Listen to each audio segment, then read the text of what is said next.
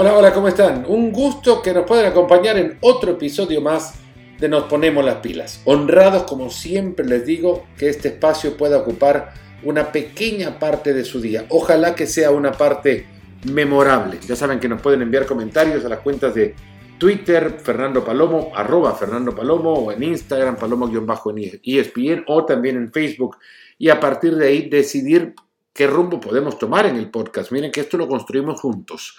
El día de hoy, una charla con uno de los jugadores que más partidos llegó a disputar en la Liga Española de Fútbol, una temporada que está a punto de comenzar y que antes de arrancar esta campaña lo tenía en el cuarto puesto histórico de partidos disputados, detrás de Andoni Subizarreta, de Joaquín, que todavía sigue vigente, de Raúl González, está Eusebio Sacristán, exjugador del Valladolid, no les gusta igual a los exjugadores que los llamen así, sino quizás ya jugador en el retiro, pero nunca, de ser, nunca dejan de ser jugadores de fútbol.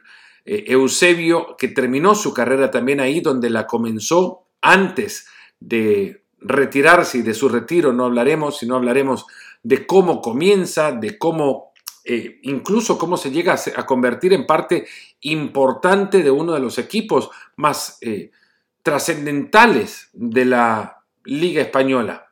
Ganador de cuatro ligas consecutivas y en el camino también de una Copa de Europa. Eh, antes de pasar al Barcelona, igualmente había jugado una temporada en el Atlético de Madrid. Su paso igual por el Barça lo recordarán muchísimo, parte fundamental del Dream Team que dirigió Johan Cruyff, un equipo que tenía incluso al hoy técnico del Barcelona, Ronald Koeman, en sus filas. Pues hablaremos de Ronald Koeman, de su estilo, de lo que significa dirigir al Barcelona. Eusebio fue asistente de Frank Rijkaard cuando el holandés llega a hacerse cargo del Barça en el 2003 y conoce perfectamente de qué se trata llegar a un Barcelona en crisis, sabe definir las crisis del Barcelona, replantearlas también cuando la apreciación es eh, errónea o distante quizás a la realidad, como lo verán en el momento en el que eh, define el 2008 en el que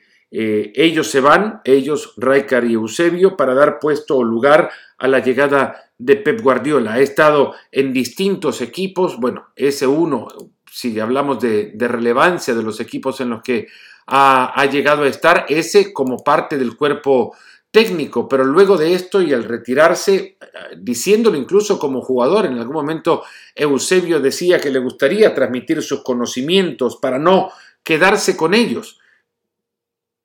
Pero dice, decía entonces, no dice ahora, decía entonces en el momento de su retiro si en realidad sus conocimientos valían o no. Había que dirigir un grupo, convivir con todo lo que rodea el fútbol. Pues Eusebio lo llegó a ser primero como asistente del Barcelona, después como técnico del Celta, volvió al Barça para dirigir al Barcelona B hasta en cuatro temporadas, pasó tres campañas en la Real Sociedad y por último ha estado hasta el 2019 en el Girona. Sobre su experiencia como técnico con jugadores de la talla de Carlos Vela, por ejemplo, Jonathan Dos Santos o Giovanni Dos Santos o, o Rafa Márquez en el momento en el que estaba como asistente de Rijkaard en el Barça o cuando jugador incluso llegó a ser rival de Hugo Sánchez, en fin, de todos ellos estará hablando hoy Eusebio Sacristán en un episodio más de Nos Ponemos las Pilas. Eusebio Sacristán, qué gusto me da saludarte, un placer volver a encontrarnos por acá. Un gusto también para mí. Bueno, desde tu perspectiva, Eusebio, que has conocido desde adentro lo que es, es el Barcelona, lo que es de adentro y lo que es estar dentro del, Barcelona, ¿te lleva este momento a poder relacionarlo con otras situaciones que habrás conocido muy de cerca también? Sí, sí, un poco me recuerda mi llegada al Barça, ya en el, en el 88 como jugador. Llegábamos después de que el Barça hubiese perdido la final de Sevilla del 86, la afición estaba desanimada, por ahí apareció la llegada de, Cruz como entrenador y la formación de, un nuevo proyecto eh, del que yo iba a tomar parte. Con lo cual, eh, digamos que, ahora ha habido otros momentos también que, pueden recordar a este, pues quizá nuestra salida del Barça en la época de, de y la llegada de, Guardiola. Bueno, ha habido momentos en los que las temporadas del Barça no han sido buenas, no ha conseguido títulos y por ahí empieza una nueva etapa como un nuevo proyecto. digamos que llega el cambio en estos momentos, es la llegada de, de Kuman, eh, una figura emblemática en, en, el Barça. Eso el aficionado lo, respeta mucho. Y luego, pues toda esta situación que hemos vivido en torno a la salida de Messi, sí o no.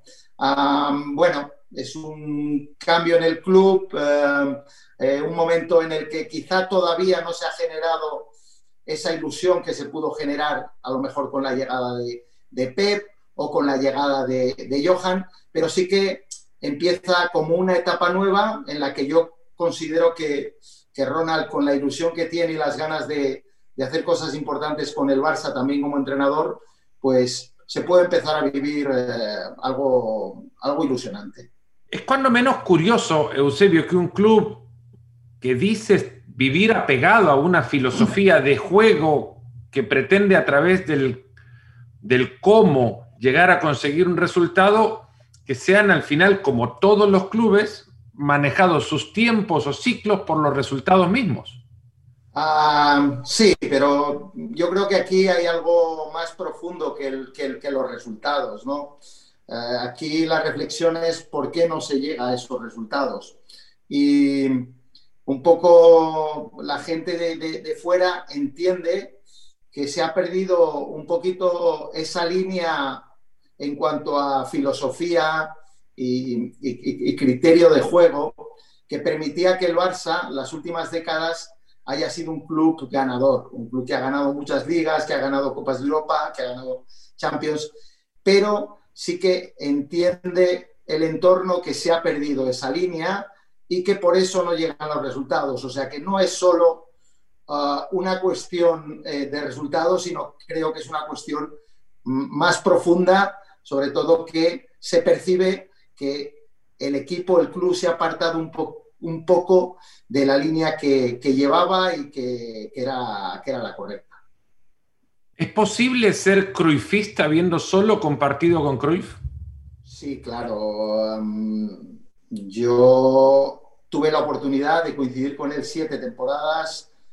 Um, coincidí su llegada como, como entrenador al Barça y, y además llegó con una energía muy grande. Todos los que vivimos aquella etapa con él, pues eh, al final nos empapamos de toda la sabiduría que él quería transmitir y que empezaba a aportar en el, en, el club. A través de todo lo que hizo, creó una base que luego el Barça la ha seguido durante muchos años y los que estuvimos en, aquel, en aquellos inicios, yo creo que vivimos a Johan en, su esencia, en su transmisión de conceptos técnico-tácticos y de, idea de juego que era revolucionaria en aquel momento y que se convirtió en, especial y, en una uh, manera de, de, entender el juego que luego ha seguido mucha gente. ¿Puede transmitir esto, Kuman? Porque no parecen encontrarse rastros, salvo la selección de Holanda última, de un equipo que juegue a encontrar en el espacio su tiempo. Sí, sí, eh, un poco te entiendo. O sea, quizás los equipos de, de, Ronald se han caracterizado por ser equipos competitivos. Ahí donde ha estado, ha sido capaz de dotarles de esa mentalidad ganadora que él, que él tenía, de ese espíritu competitivo, de esa serenidad que él transmitía también eh, con su juego. Sí que quizá no ha sido eh, un purista en cuanto a, esa idea de lo que es eh, el estilo uh, de, de, de pero lo que sí que te puedo decir es que él lo ha vivido, lo conoce y que yo creo que a los equipos donde ha estado lo que ha hecho es adaptarse a lo que había en esos lugares y dotarle su punto competitivo. Yo creo que él ahora que llega al Barça, hay muchas fases de lo que es eh, el, estilo, el estilo de Cruyff. Y él estoy convencido de que al conocerlo eh, lo va a aprovechar y va a aprovechar todo lo que hay en el conocimiento de los jugadores, en el conocimiento de toda la gente que está trabajando alrededor del Barça y él estoy convencido que va a mantener esa idea de juego que el equipo ha tenido y le va a tratar de dar un punto competitivo mayor, una mayor intensidad, un mayor ritmo y un mayor eh, espíritu, eh, digamos, competitivo que puede hacer que eh, el Barça mantenga automatismos, idea de juego que ha tenido no hace mucho, pero que todavía está ahí presente y sobre todo en la idea de, muchos jugadores como, como Busquets, como, como Piqué, como Jordi Alba, como Messi. digamos que hay una base importante que tiene esos conceptos muy integrados y que si Ronald es capaz de eh, recuperar lo que ellos han hecho hace muy pocas temporadas y le da su toque a nivel de mentalidad eh, y de competitividad, eh, creo que puede conseguir cosas importantes. El ciclo del Barcelona, o la historia del Barcelona está compuesta por ciclos de autodestrucción, parece, ¿no? ustedes llegan con Frank Rijkaard en el 2003 en un proceso semejante a donde lo que pretende aquel equipo, nadie mejor que tú para responder o explicar, es recuperar una filosofía perdida por la que se había deambulado y en la que se había pegado contra paredes, pero también se desmorona pronto en el 2008. Y, llega Pep a recuperar todo aquello y luego eh, hubo caminos, es cierto, volcados quizás por el, fatalismo, la, triste pérdida de Tito, y, muchos otros técnicos que también en triunfos escondieron la sensación de jugar a otra cosa diferente a lo que marcaba la filosofía. Eh, ¿Cómo se recupera la filosofía? Y ustedes que la vivieron con Frank en cinco años, ¿cómo se desmorona? Bueno, yo creo que aquello no fue un, desmoronamiento y una pérdida de, de, identidad. No fue, no fue eso.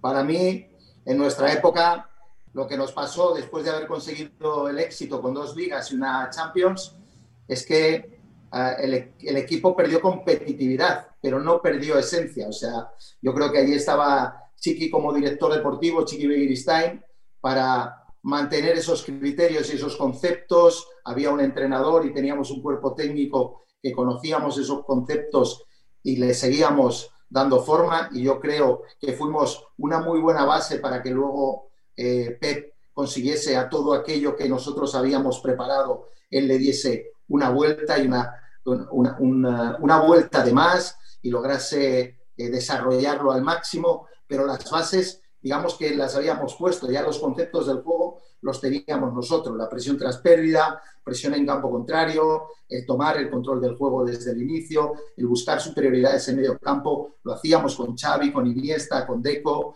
eh, lo hacíamos atrás con, con, Rafa, con vuestro paisano jugando desde atrás, teníamos los tres puntas, teníamos a Ronaldinho que se metía en medio campo para buscar superioridades y esto lo mantuvimos los cinco años. Lo que pasa que perdimos competitividad en el momento en el que eh, eh, de alguna manera dejamos de mm, exigir esa intensidad que el equipo eh, debía mantener o sobre todo venía a la hora de quizá tomar decisiones y decisiones importantes, que eran a lo mejor algunos cambios en, la plantilla que, digamos que nosotros, como nos habían dado tanto y sobre todo mm, Frank entendía que quería seguir manteniendo a los jugadores que, nos habían dado tantas alegrías y quizá pues en aquello, eh, pues quizá pudo estar la clave de que pues no pudiésemos darle continuidad a todo aquello y tuvo que venir alguien nuevo como fue Pep para eh, hacer cambios, salir eh,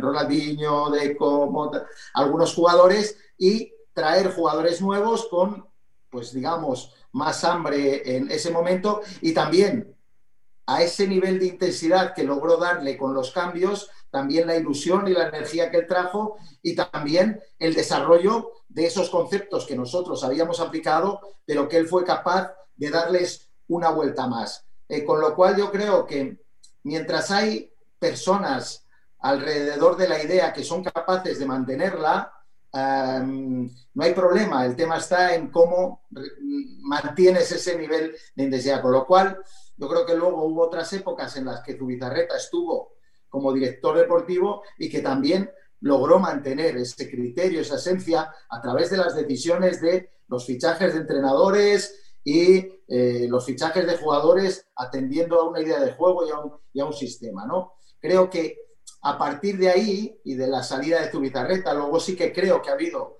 algunos eh, cambios que digamos que ha sido más difícil uh, poder darle esa continuidad a esa esencia de, del juego y de la propuesta que el Barça ha logrado mantener en, toda esta etapa. ¿no? A partir de ahí puede ser que se pierda ese criterio en, cuanto a algunas personas que pongan esa base, mm, de manera que de alguna manera se ha ido desviando. Yo creo que ahora con la llegada de Ronald, pues bueno, tiene otra figura que también bueno, pues viene de aquella vivencia que, tuvimos, eh, pues eh, ese grupo de, jugadores que estuvimos en aquella época y que de alguna manera lo, podemos, lo puede dar, dar continuidad, eh, Ronald. Y yo creo que esa continuidad en el Barça va a llegar o con figuras así o va a llegar con figuras que ahora mismo están en el equipo, que están jugando o algunas que han ido saliendo y que en un futuro cercano también al vivir muy cerca de todo lo que ha aportado Pep y de lo que ha aportado Luis Enrique, eh, sobre todo yo creo que le van a poder dar, dar continuidad a esa, a, esa idea de juego, a esa filosofía. Eusebio, conociendo, habiendo conocido a, Johan, ¿habría tolerado que un jugador diga que no quiere jugar más en el equipo? Ah, yo creo que con Johan no hubiera, no se hubiese llegado a esa situación no se hubiese llegado a esa situación. O sea, eh, bueno, estamos hablando de figuras muy importantes y figuras que son especiales. Entonces, los comportamientos de, estos jugadores son comportamientos eh, extraordinarios. Entonces, Johan era capaz de tomar decisiones como las que eh, Leo pues, ha podido tomar en las últimas semanas y de tener eh, pues, eh, esa capacidad para acaparar tanta, tanta atención y tanto protagonismo. Yo creo que ahí se hubieran juntado dos figuras que sienten de la misma manera todo. Y creo que en ese sentido, pues eh, estoy convencido que hubieran encontrado la fórmula por la cual no se hubiese llegado a la situación que, que se ha llegado en el, gen competitivo de, jugadores especiales, extraordinarios, como, como fue Cruyff como jugador, como lo es Messi, eh, esa es su esencia, no se pierde, no se pierde la competencia. Le es mucho más fácil así recuperar a Kuman al jugador de equipo, tomando en cuenta que podrá estar molesto, pero no va a querer perder. efectivamente.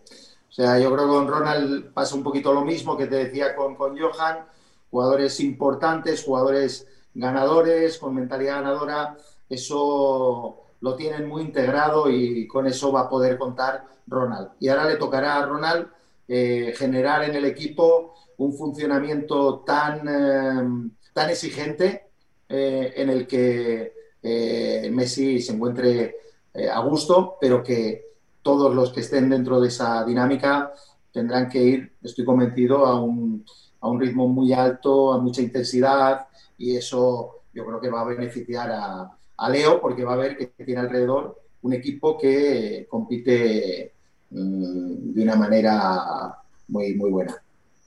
¿Cómo fue estar ahí en el momento en el que se tenía que decidir por subir a un chico de la cantera con un futuro arrollador o capacidad de tener un futuro arrollador, pero que en el momento también tenés que gestionar tantas emociones y, sobre todo por su joven edad. ¿Cómo lo decidieron?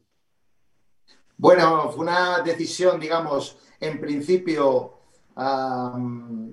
como, como algo llamativo, ¿no? Apareció mm, por ahí, bueno, nos, nos dijeron, le vimos, apareció en un partido amistoso y apareció en algunos entrenamientos digamos que, lo primero era curiosidad, el ver si esto que nos cuentan es tan especial como dicen. Una vez que apareció la curiosidad y entró en la dinámica del entrenamiento, ya él se encargó de, mostrarnos eh, lo que llevaba dentro y de lo que era capaz. O sea, se mostró con un desparpajo increíble desde el primer día, compitiendo con compañeros eh, como Puyol, como Legué, como Rafa Márquez, eh, era capaz de hacer cosas pues eh, increíbles para, para, esa edad, cosas que ya hacían jugadores como Eto'o, como Ronaldinho. Bueno, él demostraba que estaba al nivel, con lo cual fue él el que nos fue mostrando un poquito el camino. Sí que es verdad que nosotros, y sobre todo Frank, que para eso, pues creo que es una persona que ha demostrado siempre el, cuidar mucho a las personas, pues tuvo muy en cuenta su edad y trató de manejarlo de tal manera que no supusiese eh, para él un exceso de presión y de responsabilidad, ¿no? Con lo cual eh, entendía Frank que había que manejarlo de manera controlada y aunque nosotros lo veíamos en el entreno, luego eso que veíamos lo íbamos eh, dosificando y lo íbamos eh, dando salida con, con cuentagotas, eh, interpretando que esa era la manera, interpretando también que los jugadores más consolidados del primer equipo también merecían un respeto y merecían el tener un protagonismo que Leo pues se tenía que ir ganando poco a poco, pero ya el potencial que tenía nosotros lo sabíamos, pero lo que no quisimos es ponerlo sobre eh, sobre el tapete ya eh, a las primeras de cambio.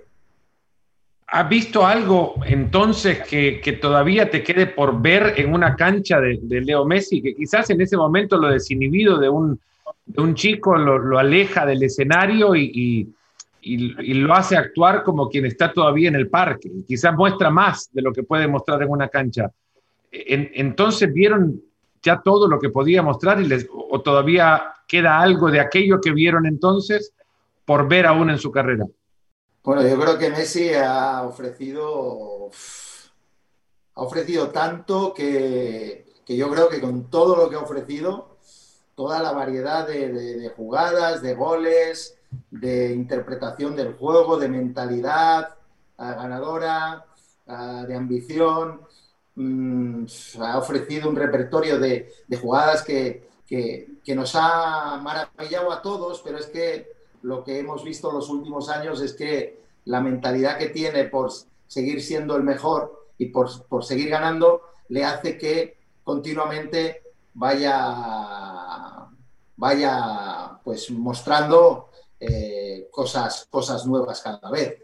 Con lo cual no hay final para él en cuanto a su capacidad para la creación de, jugadas y de situaciones, yo creo que el final estará en el momento en el que él eh, ya no encuentre la motivación y decida que es el momento de, dejarlo y, de acabar eh, su carrera, o al menos su carrera, sí, no, no, le veo.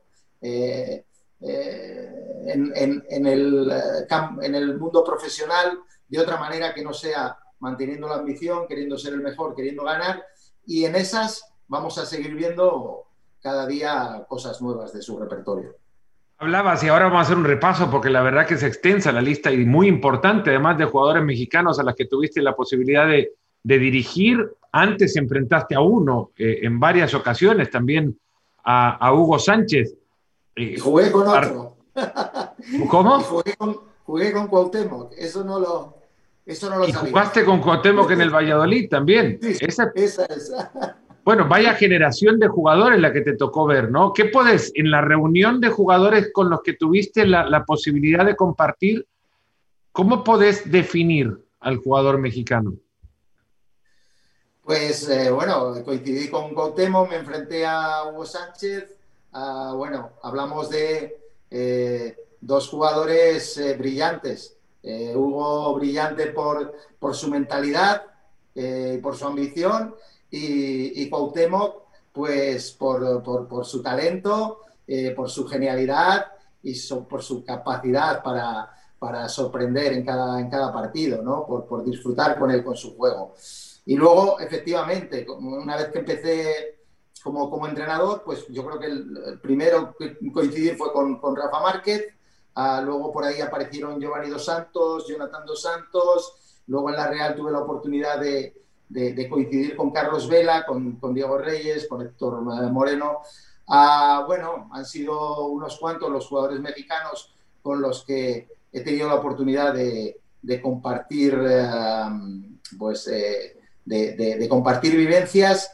Y lo que he percibido de todos ellos, eh, pues, bueno, he coincidido con unos jugadores con una gran mentalidad, ¿no? Y con, y, con, con, mucha calidad y, y, todos ellos, pues, yo creo que me han demostrado que el fútbol mexicano tiene muy buen nivel en cuanto al talento individual, ¿no?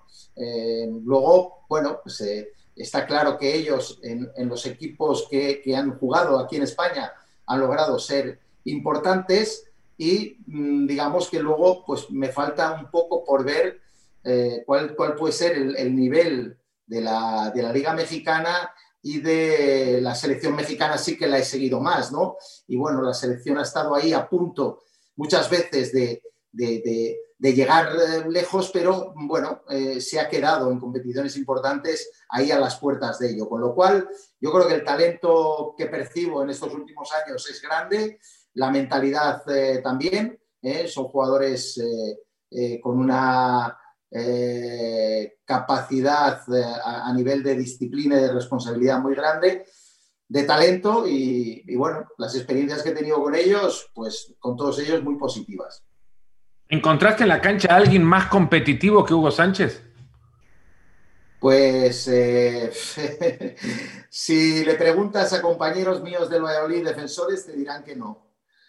Porque sufrían mucho con, él, porque eh, estaba continuamente moviéndose, buscando la situación de gol. Cuando tenía una oportunidad, eh, iba para adentro, porque con un toque era capaz de definir y luego, pues eh, esto, en las disputas iba, iba a todas y yo creo que a los defensores, yo recuerdo, mis compañeros de aquella época siempre, eh, digamos que sufrían en, los duelos contra él. Hay un, hay un, grado de elegancia en el juego de Rafa Márquez que es muy destacado por los europeos que ven el fútbol del mexicano en el Barcelona, lo destacan por lo que hizo en Francia con el, con el Mónaco que no suele apreciarse una vez y, esa, ese juego, esa elegancia se analiza ya en terreno propio. Eh, ¿Se subestima la calidad que Rafa Márquez dejó en la cancha? No, yo creo que fue muy valorada su aportación en, en el Barça, por lo menos, que es de la que yo puedo hablar, ¿no? Para nosotros fue un jugador muy importante porque demostraba siempre una gran concentración una gran responsabilidad en su juego y luego pues mucho talento a la hora de jugar. Para nosotros fue muy importante poder contar con él cuando nosotros en nuestra llegada eh, con, con, con, Fran como entrenador decidió que teníamos que tener más el balón, que teníamos que iniciar el juego desde atrás. Bueno, el contar con una figura como la de Rafa fue genial para nosotros, para eh, poner en práctica todo aquello. Además, eh, llegó un momento en que le necesitamos en la posición de pivote y ahí también tuvo unas, actuaciones muy brillantes porque tiene eh, la calidad técnica, luego la toma de decisiones es, muy buena, pero sobre todo yo lo que detectaba en él era una gran responsabilidad en su juego a la hora de seleccionar bien las jugadas y evitar cometer riesgos y que los pases fuesen siempre seguros era muy, muy competitivo. Con él nosotros teníamos un jugador, era un valor seguro. Respetando obviamente que la decisión es personal y que cada quien puede tomar la decisión que quiera, eh, pero lo tuviste ahí cerca y supiste de su calidad y del potencial, sobre todo el que podía haber llegado en Europa. Eh, no, te, no te quiero poner palabras en tu boca, pero ¿qué sensación te dejó el hecho que Carlos Vela decidiera salir de Europa e ir a la MLS? Mira, Carlos es una persona muy especial. y, es un jugador con un talento increíble. Yo creo que Carlos eh, podía haber jugado en cualquier eh, equipo importante europeo y podía haber conseguido muchos títulos. Estoy convencido porque de hecho lo compartí con él, ¿no? En el vestuario. Pero bueno, él entendía también su visión del fútbol y su visión de la vida. O sea, él es un jugador competitivo, un jugador ganador, un jugador que le gusta eh, eh, ser importante, pero que lo que quiere también es eh, ser feliz, ser feliz en su vida personal, ser feliz en su vida profesional, jugando, disfrutando, teniendo retos importantes, pero también en su vida personal. Encontró en Europa y en España un club como la Real Sociedad que le ofrecía esas condiciones ideales como para que él fuese feliz eh, en su profesión y fuese feliz en su, en su, en su día a día.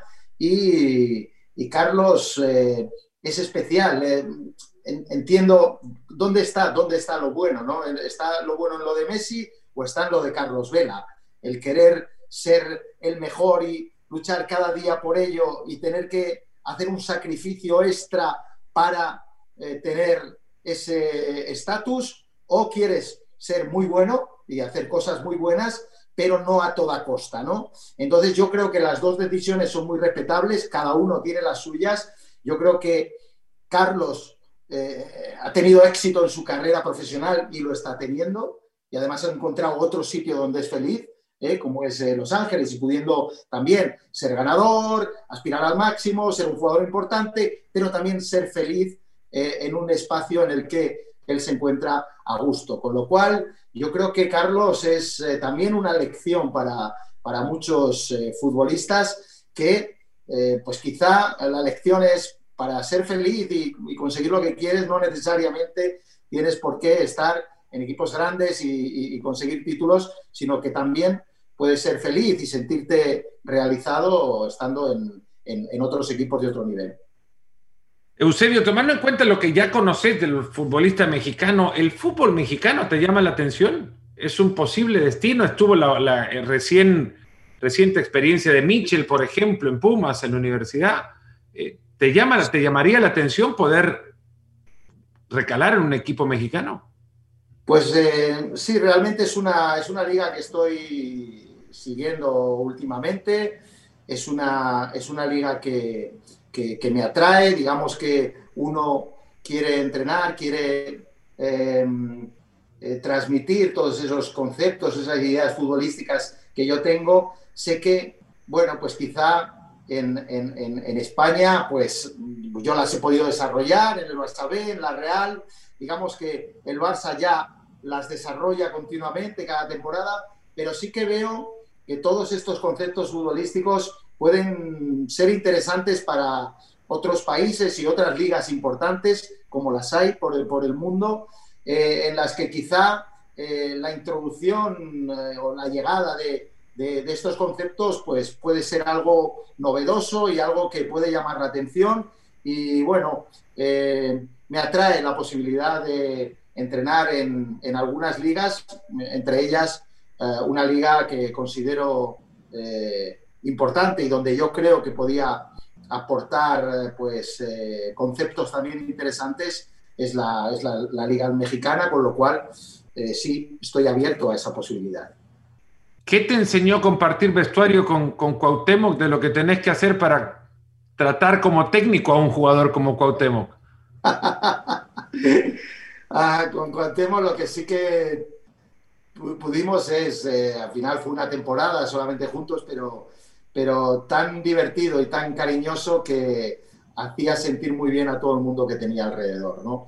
Yo creo que, que quizá eso, él también, un jugador eh, especial, con una visión de, del fútbol también y de la vida especial. Bueno, yo creo que uno como entrenador tiene que eh, entender y saber tratar a las diferentes personalidades que hay dentro de un vestuario, lograr que estén cómodas, que estén a gusto pero eso sí, lograr el compromiso de todos y cada uno de ellos. Yo creo que Cuauhtémoc ha demostrado a lo largo de su carrera que ese carácter alegre, divertido, le ha ido acompañado también de una gran profesionalidad y por ello eh, le ha permitido jugar todos los años que, ha podido jugar. Eusebio, pues muchas gracias. Muchas gracias por el tiempo que nos das. La verdad que ha sido, ha sido muy agradable la charla. Gracias a ti, un placer ha sido para mí también. Esperando que lo hayan disfrutado, nos despedimos. Muchísimas gracias y hasta el próximo episodio. Un fuerte abrazo. Nos ponemos las pilas. Vuelve pronto.